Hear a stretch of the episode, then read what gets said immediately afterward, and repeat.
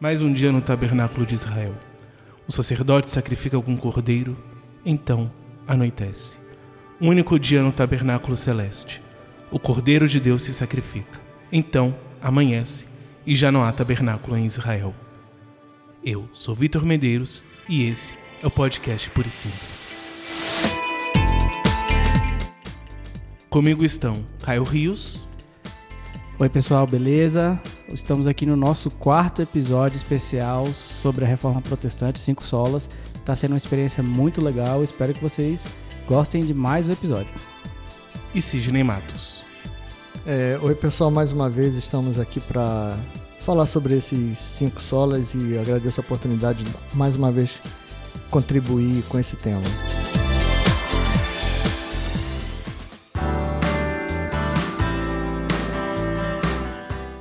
O tema de hoje é Somente Cristo, ou Solos Cristos. De modo resumido, o que é o Solos Cristos? Solos Cristos é um termo em latim que representa o ensinamento da igreja protestante de que Cristo é o único mediador entre Deus e os homens. Esse, essa mediação ela faz um contraste com a mediação que havia até o século XVI e que era representado pela estrutura eclesiástica. E a igreja protestante então focou a mediação apenas na pessoa de Jesus Cristo, conforme a Bíblia indica.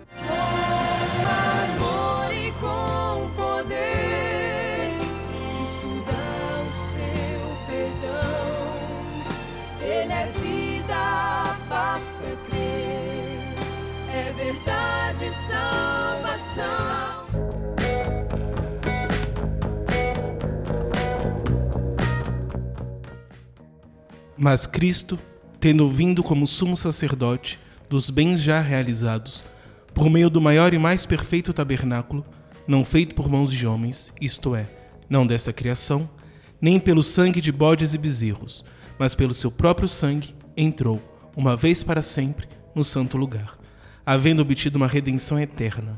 Pois, se o sangue de bodes e de touros e as cinzas de novilhas, aspergidos sobre os contaminados, os santificam para a purificação da carne, quanto mais o sangue de Cristo, que pelo Espírito Eterno se ofereceu, sem defeito a Deus, purificará as nossas consciências de obras mortas para servirmos ao Deus vivo. Hebreus 9, de 11 a 14. Como podemos apresentar os solos Cristos para o mundo com tantas crenças diferentes e conflitantes? O ensinamento do Solos Cristo, de que Cristo é o único é, mediador entre Deus e os homens, ele deve ser apresentado ao mundo da mesma forma como o Evangelho coloca. Ou seja, de que Deus veio ao mundo para resgatar o homem e que Jesus é o único que pode interceder a Deus pelos homens. E a diferença entre o cristianismo, nós tocamos nesse assunto há umas uns programas atrás, é que o, o cristianismo ele apresenta uma característica única em relação a outras religiões orientais. As religiões orientais, de uma forma geral, procuram fazer que as pessoas desenvolvam forças internas e que por elas mesmas elas conseguem chegar a um nível de perfeição, como no budismo é taxado do nirvana, no hinduísmo você chega a, a, uma posição que você já evita a reencarnação e você entra nesse sansara. Então, cada religião mostra é, que você tem forças internas que você consegue, por exercícios adequados, desenvolver essas forças internas e chegar a um nível de perfeição. O cristianismo introduz uma novidade porque ele passa a declarar aos homens de que ele é insuficiente para se autoaperfeiçoar. Então, todos os homens necessitam de uma ajuda externa para fazer um aperfeiçoamento interior na sua moral, na sua parte espiritual. E isso é uma característica interessante que o cristianismo colocou em comparação às religiões antigas. Os gregos tinham a mentalidade de que eles, pela força, pela sua virtude, pela sua potência, eles conseguiriam ser os vitoriosos, os virtuosos, os filósofos pela sua própria pelo seu próprio entendimento, conseguiriam ser pessoas boas, felizes e virtuosas, tanto que a República de Platão separou pessoas sábias para dirigir as cidades. Né? Os romanos eram os guerreiros, aqueles que vencem a guerra. E, no entanto, quando chega o Evangelho dizendo: Olha, é, nós precisamos de Deus, né? É, o Verbo se fez carne e habitou entre nós. E Deus amou o mundo de tal maneira que deu o seu filho. Então, essa oferta de Deus, no sentido de ajudar o homem a se desenvolver, é uma característica nova que o cristianismo colocou. E justamente Jesus é que faz essa interface entre nós e Deus. Nós não conseguimos acessar a perfeição de Deus de uma forma direta pelos nossos próprios esforços. É Jesus que vai nos ajudar a se aproximar de Deus. Tanto que Jesus mesmo falou: ninguém vem ao Pai a não ser por mim. Então ele é o intermediário. Então o apóstolo Paulo, ele coloca na primeira carta a Timóteo capítulo 2, porque há um só Deus e um só mediador entre Deus e os homens. Então quando ele fala mediador, fala de uma pessoa que auxilia aquele que está diante de Deus. Tanto que em outro é, texto bíblico coloca Jesus como paráclito em João, fala de Jesus, eu enviarei um outro paráclito. Ele é aquela pessoa que está ao lado para te ajudar. E também coloca o Espírito Santo com o mesmo nome de paráclito em 1 João, dizendo que é aquela pessoa que está ao lado para fazer uma ajuda, né? uma mediação diante de Deus. Então nós não conseguimos, por nós mesmos, pelos nossos próprios méritos, chegar ao nível da exigência de Deus. Nós precisamos de alguém que faça essa mediação. E isso é uma novidade para o Novo Testamento. Então, no Antigo Testamento, o próprio Jó, quando você abre Jó capítulo 9, ele se lamenta porque na sua situação de caos, né? É, porque ele estava doente, a sua, é, a, sua família, seus filhos tinham morrido, tinha perdido as riquezas, e em determinado momento, o capítulo 9, ele diz: Já se houvesse alguém que pudesse interceder por mim diante de Deus. Porque na época do Jó, você não tinha essa concepção de mediador. E o Evangelho veio mostrar isso. Existe sim um mediador, que é o seu próprio filho. E por isso, é, o protestantismo ele adota essa expressão latina, solus Christo, mostrando somente Cristo é esse mediador. Né? Então isso é muito interessante, porque na religião até então cristã, de 1500 é, anos, no século XVI, de onde veio o cristianismo, a Igreja Católica, ela adotava a mediação como uma estrutura eclesiástica. Né? Então pessoas dentro da estrutura eclesiástica eram tidas, é, entendidas como aquelas pessoas que vinha trazendo uma autoridade passada, né, é, é, quase dinasticamente, né, desde Pedro até então aquela época e se entendia que essa sucessão de representantes da hierarquia da igreja é que eram os mediadores. Né? E o protestantismo ele entendeu de forma diferente a Bíblia dizendo não, o mediador é somente Cristo e essa expressão latina vem expressar isso. Acho interessante essa questão do, do solos Cristos hoje, porque nós vemos muito. Nós temos hoje em dia essa ideia né, do, de várias religiões, e alguns vão falar que todas estão certas. O importante da religião é só fazer a pessoa boa. E o discurso nesse sentido sobre o cristianismo, ele vai contra o cristianismo. Porque muitas pessoas vão falar do cristianismo como uma religião que cria pessoas boas. Como se a função da religião fosse de fato fazer com que as pessoas melhorassem se desenvolvessem e se desenvolvendo se tornassem pessoas melhores, pessoas incríveis. E o cristianismo seria só mais uma dessas religiões, sendo que o cerne dele é justamente o contrário, que é justamente de que nós não podemos, pelos nossos méritos e pela nossa força, sermos essa pessoa. Isso é consequência e por isso nós precisamos de Cristo. E que não é também uma pessoa modelo. Cristo não é um modelo a ser seguido. Nós devemos buscar ser iguais a Cristo, mas não seguindo o modelo dele no sentido de que ele fez X, Y, Z, então eu pergunto no, nos meus passos o que faria Jesus, então eu tento fazer igual. Não, ele é de fato mediador, ele é o caminho pelo qual eu me achego a Deus e me achegando a Deus, eu poderei ser transformado e poderei ser igual a ele. Então, o cristianismo, ao contrário do que as religiões, as visões hoje em dia pregam na pós-modernidade, ele não é uma religião que serve para fazer pessoas boas. Mas ele vai, por consequência da incapacidade de pessoas serem feitas boas sozinhas, fazer com que pessoas possam ser salvas e serem pessoas boas. Então, acho que trazendo até para essa questão de como apresentar para o mundo, talvez o primeiro ponto seria trazer essa diferença. De que o cerne do cristianismo é justamente que nós não podemos ser pessoas boas sozinhas. Enquanto todas as religiões buscam a luta para sermos pessoas boas. Sejam as religiões na época de Cristo, sejam as religiões orientais, ou mesmo se nós pegarmos religiões mais próximas de nós, como o Espiritismo, vai partir da ideia de que nós precisamos sempre melhorar. Quando eu falo no sentido de que não é o objetivo de fazer pessoas boas e de seguir o padrão de Cristo, eu falo no sentido de que Cristo não é uma lista de qualidades e defeitos que eu preciso pela minha força seguir. Então eu não preciso pela minha força buscar ter qualidade XYZ que a princípio eu veria em Cristo. Cristo é o mediador entre Deus e os homens, e a partir do momento em que eu me aproximo de Deus e o Espírito Santo passa a habitar em mim, eu serei transformado. E eu serei transformado à figura de Cristo, à imagem de Cristo. Então eu serei transformado pelo Espírito à semelhança de Cristo. Diferente de eu buscarei pela minha própria força me tornar igual a Cristo, não no sentido de ser de fato igual a Cristo, que eu só poderia ser de fato igual a Cristo através da transformação do espírito, mas no sentido de que eu crio uma imagem daquilo que para mim seria Cristo e tento seguir essa imagem.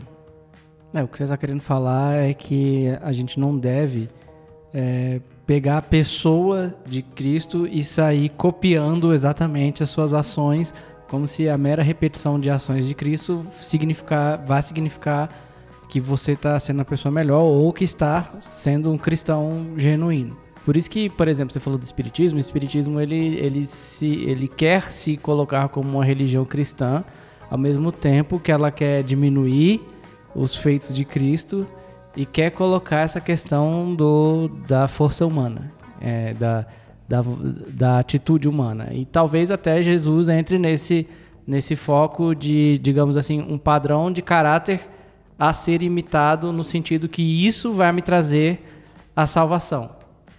Ao ponto que eh, nós, atingimos, nós só conseguimos atingir o caráter semelhante a Cristo, nós só conseguimos essa, essa, esse aperfeiçoamento né, que a gente está colocando se eu aceito a Cristo e entendo o papel espiritual da coisa. Não é um, um simples cumprir de, de tarefas que vai me tornar um cristão. Então, deixa eu dar um exemplo pelo que se entende então que você está colocando. Talvez é o que você esteja colocando, até para colocar assim mais claro para os ouvintes, seria que não se deve fazer repetições de ações simplesmente né, sem uma base espiritual por trás daquela que você está fazendo. Então, é como lá em Atos tem os sete filhos daquele líder da sinagoga, né, os sete filhos de Seva, que viram Paulo expulsando o demônio. Então, eles queriam repetir a mesma fórmula no endemoniado que apareceu lá na sinagoga. Eles, olha, eu expulso o demônio, eu te expulso em nome de Jesus a quem Paulo prega. Né? Então, nem intimidade com Deus eles tinham e foi querer repetir uma fórmula, como se as coisas espirituais se desenvolvessem via uma magia. E o que resultou disso foi que o demônio que estava naquele, naquele homem disse: Olha, eu conheço Paulo, eu conheço Cristo, mas vocês quem são? E aí avançou em cima deles e rasgou a roupa.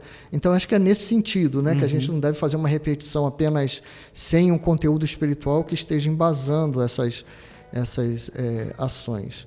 E realmente é assim: Cristo veio ser o nosso mediador para nos ensinar a, se, a, a nos aproximar de Deus, nos dando esse apoio. Né? É por isso que ele é nosso mediador, porque ele nos dá essa força sabendo da nossa impossibilidade por nós mesmos. Salmo 49 diz lá é, que nós não conseguiríamos comprar ou dar todo o nosso recurso em favor da nossa alma, porque o preço da nossa alma é muito grande. Então, isso é uma forma bíblica de colocar que o nosso aperfeiçoamento não cabe dentro dos nossos esforços humanos, porque Deus é que vai dar, né? É uhum. Deus é que vai nos puxar. E ele usa como um ajudador o próprio Cristo. Então, quando, João, quando em João diz lá, Jesus coloca, eu vos enviarei outro consolador, ele está se incluindo como um consolador. E o consolador ali na Bíblia, em grego, é parácletos. E o parácletos é o cleto, que é o chamado no grego, e o pará é o que está ao lado. Então, paráclito é aquela pessoa que é chamado para estar tá ao teu lado para ajudar. Pode ser um apoio emocional, ou um apoio moral, ou a, a própria intercessão diante de Deus da tua situação. Um advogado, por exemplo. Né? Então, Paráclito seria também não só um consolador, que é que está ao teu lado consolando, como está ao teu lado intercedendo por Deus ou advogando a tua causa. E isso mostra a nossa insuficiência e a insuficiência dos nossos recursos. Então é isso que foi colocado no ponto anterior, dizendo qual a diferença do cristianismo para as outras religiões. É, muitas religiões mostram, não, você pode, né? faz mentalização, faz isso, faz aquilo, faz uma meditação, faz, você vai chegar lá, de alguma forma, fica não sei quantos anos assim, de cabeça para baixo, faz isso, não sei o que. Olha, o que a Bíblia coloca. Na verdade, é até bom quando são outras religiões, que de vez em quando tem, tem umas igrejas também que também ficar tá de cabeça para baixo. Está adotando isso, exatamente. Mas o que a Bíblia coloca é que a gente precisa desse paráclito, precisamos dessa mediação de Cristo, porque sem Cristo, né, nada podemos fazer. É isso que a Bíblia coloca. Quando a Bíblia revela nossa insuficiência, ela está trazendo uma luz dentro daquele mundo grego-romano e até hoje mesmo, quando a gente imagina que nós podemos, pelos nossos próprios esforços, chegar a atender a um padrão moral. Então, sem a parte espiritual e sem a ajuda de Deus, nós não conseguimos. E isso é que o cristianismo veio trazer, né? E quando o cristianismo veio trazer que é Jesus esse mediador, o próprio Pedro coloca lá em Atos 4, né, que em, nenhum outro nome é, dado entre os homens debaixo do céu, pelo qual nós devamos ser salvos, no seu nome de Jesus, está dizendo que ele é o único. Então, se ele é o único mediador, o protestantismo acabou fazendo um contraste com a própria estrutura anterior da Igreja é, Católica, porque o protestantismo foi uma reação à Igreja reinante. Não que é, o movimento protestante, né, dentro da Reforma, é, tensionava criar uma outra igreja. Ela queria reformar alguns problemas e o pensamento da igreja que vinha, mas não se imaginava naquela época que ia se formar todo esse ramo que se tornou com todas essas derivações. Mas o que se vinha era justamente isso: dizia, olha, é, os intermediários somos nós, né? É o fulano com o seu CPF, ou é essa estrutura. E aí desviou um pouco a fé do povo de Cristo para uma estrutura institucional. E foi justamente isso que Cristo veio desfazer. Porque todo mundo estava fundamentado numa estrutura institucional judaica e de repente Cristo começou a colocar, não, você tem que olhar para Deus, é o Pai, né? E você precisa de ajuda, e eu estou aqui, vinde a mim, todos vós que estáis cansados, eu vos vou aliviar. E com isso fez uma mexida naquele entendimento do povo de então.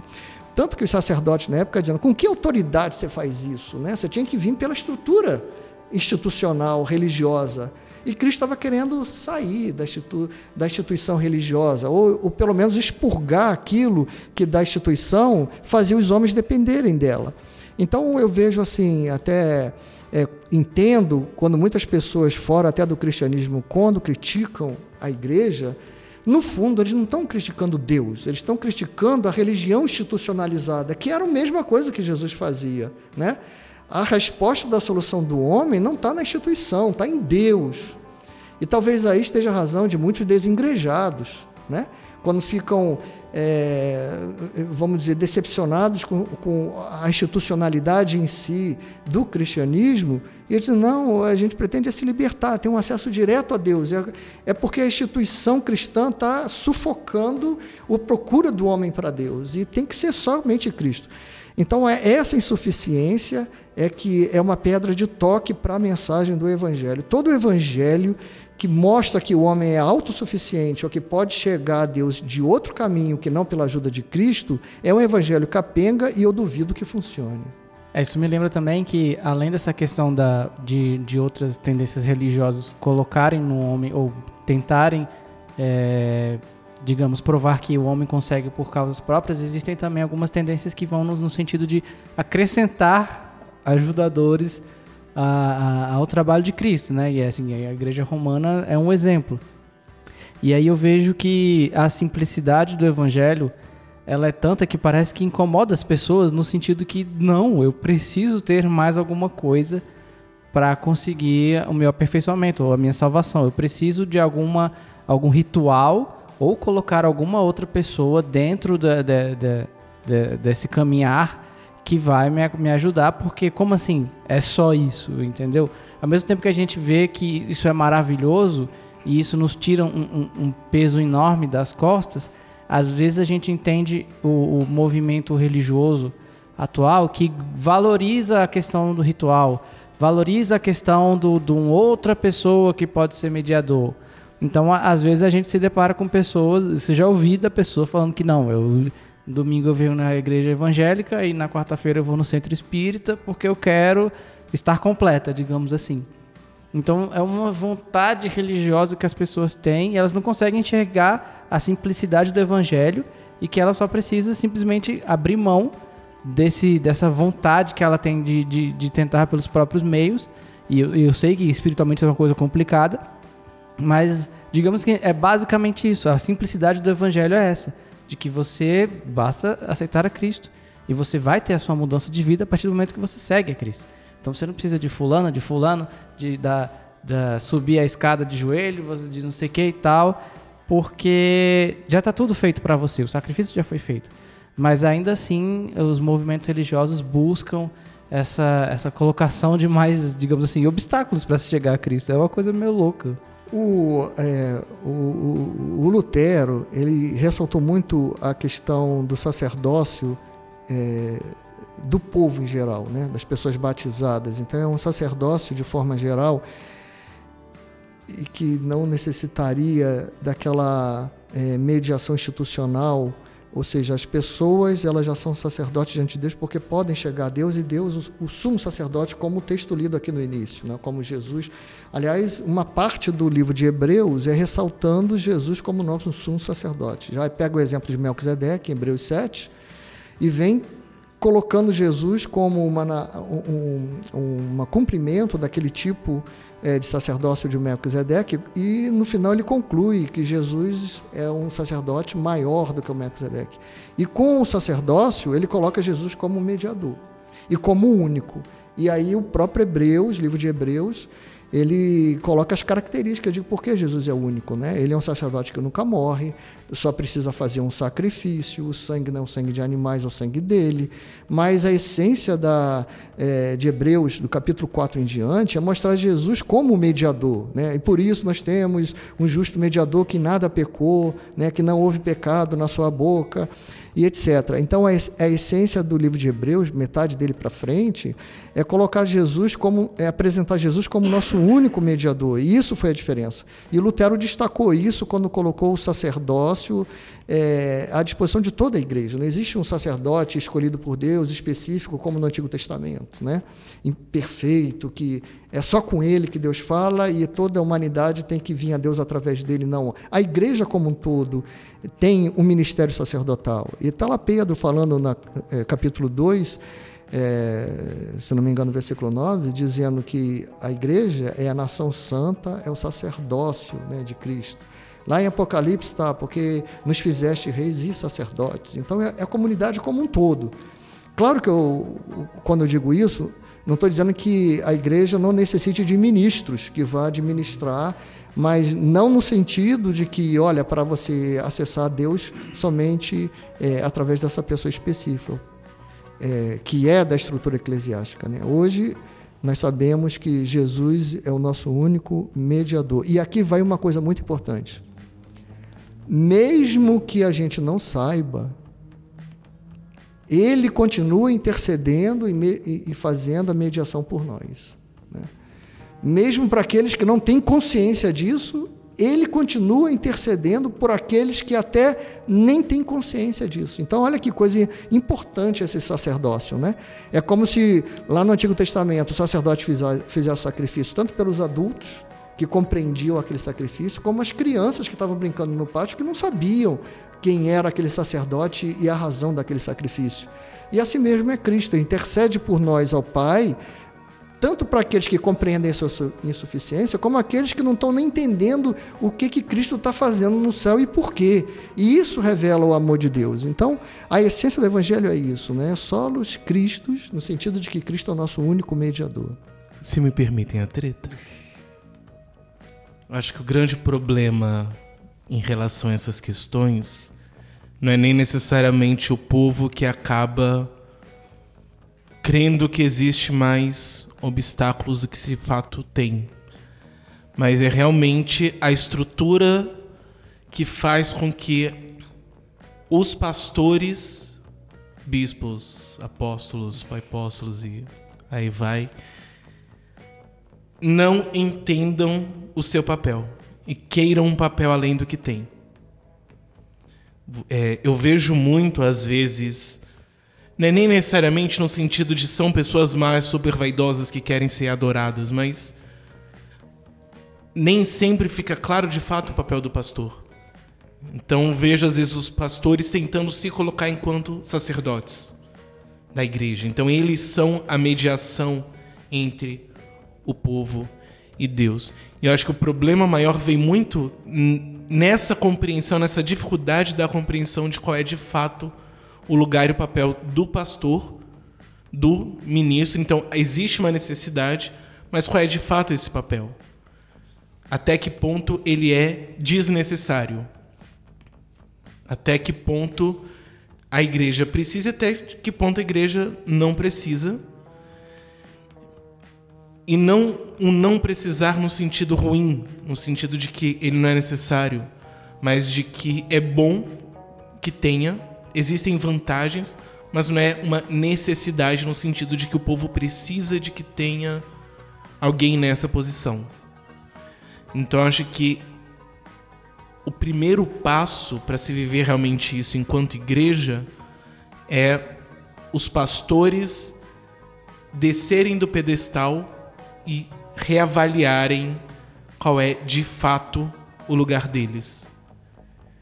E, acima de tudo, entender de que, a partir do momento que eles fazem isso e estão de fato no lugar deles, eles vão estar fazendo mais bem para a igreja do que, de fato, se manter no pedestal de necessários, intocáveis e aquilo que as igrejas de fato precisam, e sem eles a igreja estaria condenada.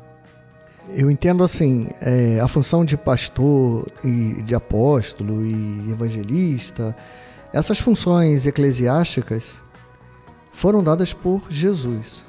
Então, Efésios capítulo 4 diz lá que são dons ministeriais né, que Jesus deu à igreja para o aperfeiçoamento da igreja. Então, eu entendo ah, quando você coloca a posição é, é, com referência a essas atividades ministeriais é no sentido da distorção do papel, porque tanto o apóstolo, o apostolado, que no sentido é, bíblico, eu entendo que existe certas restrições de existir hoje, né? Você tem o apostolado, mas não nos mesmos moldes que eram anteriormente, porque o apostolado antes ele era um ministério específico do qual Deus revelava às pessoas o complemento da mensagem do evangelho que Jesus falou, o que hoje já não cabe mais. Tanto que a própria igreja primitiva, já no segundo século, já não, não admitia que havia apóstolos. Ele falava, não, não eles eram os pais apostólicos, ou seja, os descendentes, né, os discípulos dos apóstolos. Então eles tinham claramente que os apóstolos vieram no primeiro século. Eram Mas, tão sábios. É, mas não vamos entrar nesse detalhe. O que eu quero explicar, é, mostrar aqui, é, o meu entendimento é de que essas funções ministeriais são importantes, mas as funções ministeriais eles têm uma pedagogia e essa pedagogia é apontar para Cristo.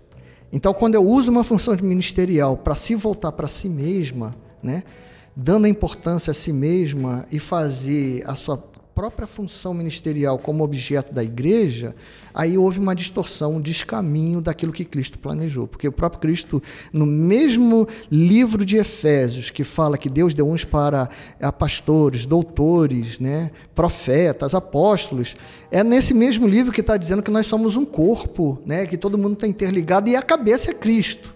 Então, toda a função ministerial da igreja tem que apontar como Cristo, o único pastor, que, por isso que Hebreu chama ele como sumo pastor. Né? Ele é o máximo ali, todo mundo tem que apontar para Cristo. Então, quando você começa a distorcer algumas atividades é, pedagogicamente, né, ensinando a igreja coisas que Jesus, por exemplo, não ensinou, então há esse descaminho e esse problema que eu creio existe em muitas religiões e até muitas igrejas evangélicas, né? Deveria voltar um pouco para as raízes e ver lá nos evangelhos como que Jesus é, é, como é que Jesus agiu, né? ele como um líder, né?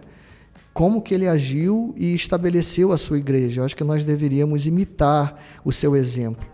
Então, ele mesmo sempre apontava para o Pai. Olha que ele era Jesus, mas como humano que era, conversando com outros humanos, ele sempre apontava para o Pai. Ah, eu e o Pai somos um, né? Eu falo daquilo que eu vi do Pai, né? O Pai ama aquele que obedece. Então, ele como humano apontava para Deus. Então, todos nós que temos uma função ministerial dentro da igreja precisamos apontar para Deus né? e não apontar para si mesmo, para o seu próprio ministério. O ministério é uma consequência do trabalho de Deus, mas não é o objeto, não é o fim da mensagem do Evangelho. O fim da mensagem do Evangelho é o homem em comunhão com Deus, no acesso direto e na mediação direta de Jesus Cristo. Qualquer coisa fora dessa é, é, é desfigurar o Evangelho. Por isso que o apóstolo Paulo falou: é, olha, para os Gálatas, se alguém vier apresentar um outro evangelho, além desse que eu estou apresentando, né? E lá em Coríntios 15 diz assim: eu pregando o evangelho de Jesus Cristo e esse o crucificado. Então não é o evangelho de um Messias qualquer, é o evangelho do Cristo crucificado. Então toda a função ministerial dentro da igreja tem que apontar para essa mediação de Cristo. Por isso que a expressão latina solos Cristos tem a sua razão de ser dentro desse ramo protestante, porque é o, é o mind frame do protestantismo. Né? Cristo como um mediador único e a insuficiência do homem para chegar a Deus pelo seu próprio esforço.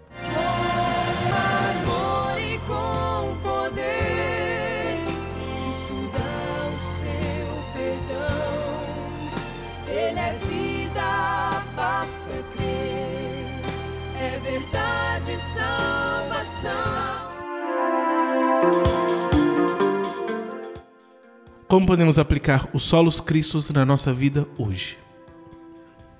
O solos cristos é a expressão que diz que Deus é o nosso intermediário, o nosso mediador. Então, como é que nós devemos aplicar esse entendimento na nossa vida? É não ficar procurando meios próprios para resolver um problema que a gente precisa da ajuda de Deus. É entender que na nossa vida precisamos de ajuda e falar para Deus: Deus me ajuda. É, muitas vezes é, é, é o, o, cristianismo né, é, foi criticado por dizer e, e, e colocar que é, o homem não consegue administrar sua própria vida, né? Porque o Evangelho ensina ele a ser muito passivo diante das dificuldades da vida e senta, espera e etc. Né? Na realidade, o que o Evangelho está colocando é você é insuficiente para resolver os problemas. Você vai fazer todos os esforços que você puder, mas na questão espiritual, para se chegar à posição de Deus, é, é, que Deus quer, você precisa dessa ajuda. Então, a aplicação dessa forma de entender na nossa vida é, é nos direcionar para que a gente, da nossa vida espiritual, peça ajuda a Deus para crescer. Há um sentimento, né, já de alguns séculos atrás, de dizer que todo o desenvolvimento tecnológico iria levar a uma civilização e uma humanidade melhor. Aí o que a gente vê é que com toda a tecnologia que nós temos hoje, né, com a inteligência artificial, todas as técnicas que existem hoje é, na programação, é, na tecnologia, comunicação, computação e etc., existe ainda assassinos, existem o ciúme, existe a violência, fatores humanos, fatores é, morais e espirituais que não evoluíram. Significa que a tecnologia não resolve tudo, pode resolver alguns problemas materiais e, sociais, mas o interior do homem ainda continua precisando de uma reforma e não é pela tecnologia que você vai conseguir, é são aspectos espirituais que vêm lá do fundo do coração do homem. Por isso que Jesus falou, né? É, a origem do pecado é, vem daquilo que se passa no coração. Então é lá no coração que vai haver a transformação. E para fazer essa transformação, não adianta a razão somente, você precisa de uma ajuda espiritual. E é isso que o Evangelho veio colocar. Então, quando a modernidade veio colocar a racionalidade na mesa e tentou fechar de que o mundo é só racional, veio o Evangelho já dizendo há dois mil anos atrás de que o racional puro ele não resolve. Você precisa de algo espiritual, porque o problema do homem não está na cabeça, está no coração. Quando você está com um coração bom, você passa a pensar bem. Mas se você está com um coração ruim, não importa o que você pense, vai, vai sempre ter problema. É por isso que se faz a internet e as pessoas estão com problema de é, é, é hacker invadindo, é fake news, é pornografia, é assassinato, é sequestro pela internet. Então, é, não é a tecnologia que vai mudar o coração do homem. E o Solos Cristo vem nos dar a, a resposta no sentido de que para o coração humano, para esses aspectos interiores do homem, aspectos espirituais, é Cristo que é o mediador. A gente precisa de ajuda de Deus e essa ajuda não se consegue é, de uma forma só racional, mas temos que entrar na questão espiritual e isso o Evangelho pode nos ajudar. Eu diria que a principal forma de trazer isso para a nossa vida é nós entendermos que nós somos completamente insuficientes. Nós, enquanto eu, enquanto cada indivíduo, enquanto você que está ouvindo, assim como o outro que está ao nosso lado. Então, nós entendermos que nós somos incapazes de realmente mudarmos a nossa natureza. Nós podemos mudar algumas ações, mas nós não podemos mudar a nossa natureza. Assim como o outro também ele não é capaz de fazer com que nós sejamos bons o suficientes para estarmos próximos de Deus. Então nós precisamos entender que todos nós somos insuficientes, mas que nós não nos perdemos nessa insuficiência, porque justamente nessa nossa insuficiência que vem a graça e mediante a fé nós podemos crer no sacrifício de Cristo e sermos salvos pelo sacrifício de Cristo. Então, nós, mesmo sendo completamente incapazes, Cristo nos salva. E justamente esse ato dele nos salvar, quando ele era única e exclusivamente a única forma de nós podermos ser salvos, é o que traz glória a Deus. Mas isso é tema do próximo episódio.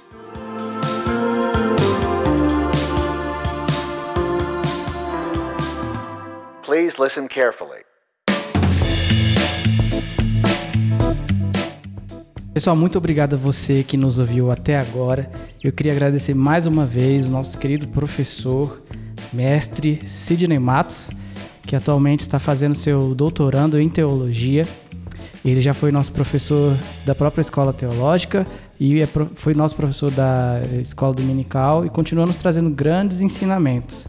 Então, como eu falei, ele é doutorando em teologia e ele também é monitor do núcleo 226 da ETAD. Você que não conhece a ETAD, é a Escola Teológica das Assembleias de Deus.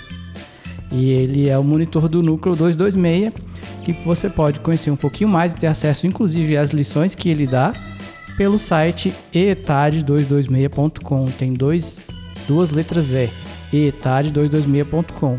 Inclusive, é um núcleo que já foi por diversas vezes premiado pela escola teológica e você está mais do que convidado a participar e conhecer mais um trabalho do grande mestre Sidney Matos. Muito obrigado, Sidney. Eu agradeço a oportunidade de participar da, é, do programa e muito obrigado a todos que estão ouvindo. Espero participar de outras oportunidades de outros temas também. Com certeza, inclusive todos, se você quiser, o convite está feito. Beleza. Nós somos o podcast Puro e Simples. O nosso site principal é podcastpurisimples.com.br. Nele você tem acesso não só ao áudio, mas o texto relacionado aos temas e você pode colocar o seu comentário lá. Nós vamos olhar e nós vamos ler, nós vamos responder com muito carinho. Nós estamos em várias redes sociais. Nosso Twitter, ele é o Puro Simples Cast. Twitter Puro Simples Cast e o nosso Instagram podcast puro simples. Não tem o E do puro e simples. É só podcast puro simples, nosso Instagram. Com ele você pode curtir nossas fotos, comentar também e mandar alguma mensagem privada se você quiser. A gente vai te responder lá também. Colocamos nossos episódios também no nosso canal do YouTube. Então você chega no YouTube, coloca podcast puro e simples, você vai ter acesso aos episódios na íntegra. Isso é legal porque algumas, às vezes as pessoas não têm muito, muito contato com agregadores de podcast ou não conseguem ouvir pelo site. Você pode indicar o nosso canal do YouTube para que as pessoas possam ouvir por lá. Aí você não esqueça de se inscrever no nosso canal do YouTube, é, dar o like e ativar o sininho para que você tenha notificação toda vez que a gente lançar um novo episódio. Belezinha? Além disso, nós estamos nos principais agregadores de podcast que você pode baixar pelo seu celular ou acessar pelo seu computador, por exemplo, o Spotify, o Google Podcast, o iTunes e o Deezer também, tá bom? Então, por favor, deixe seu comentário, deixe sua dúvida, deixe sua declaração de amor, o que você quiser, fica à vontade, nós vamos responder e interagir contigo, tá certo? Muito obrigado e até a próxima.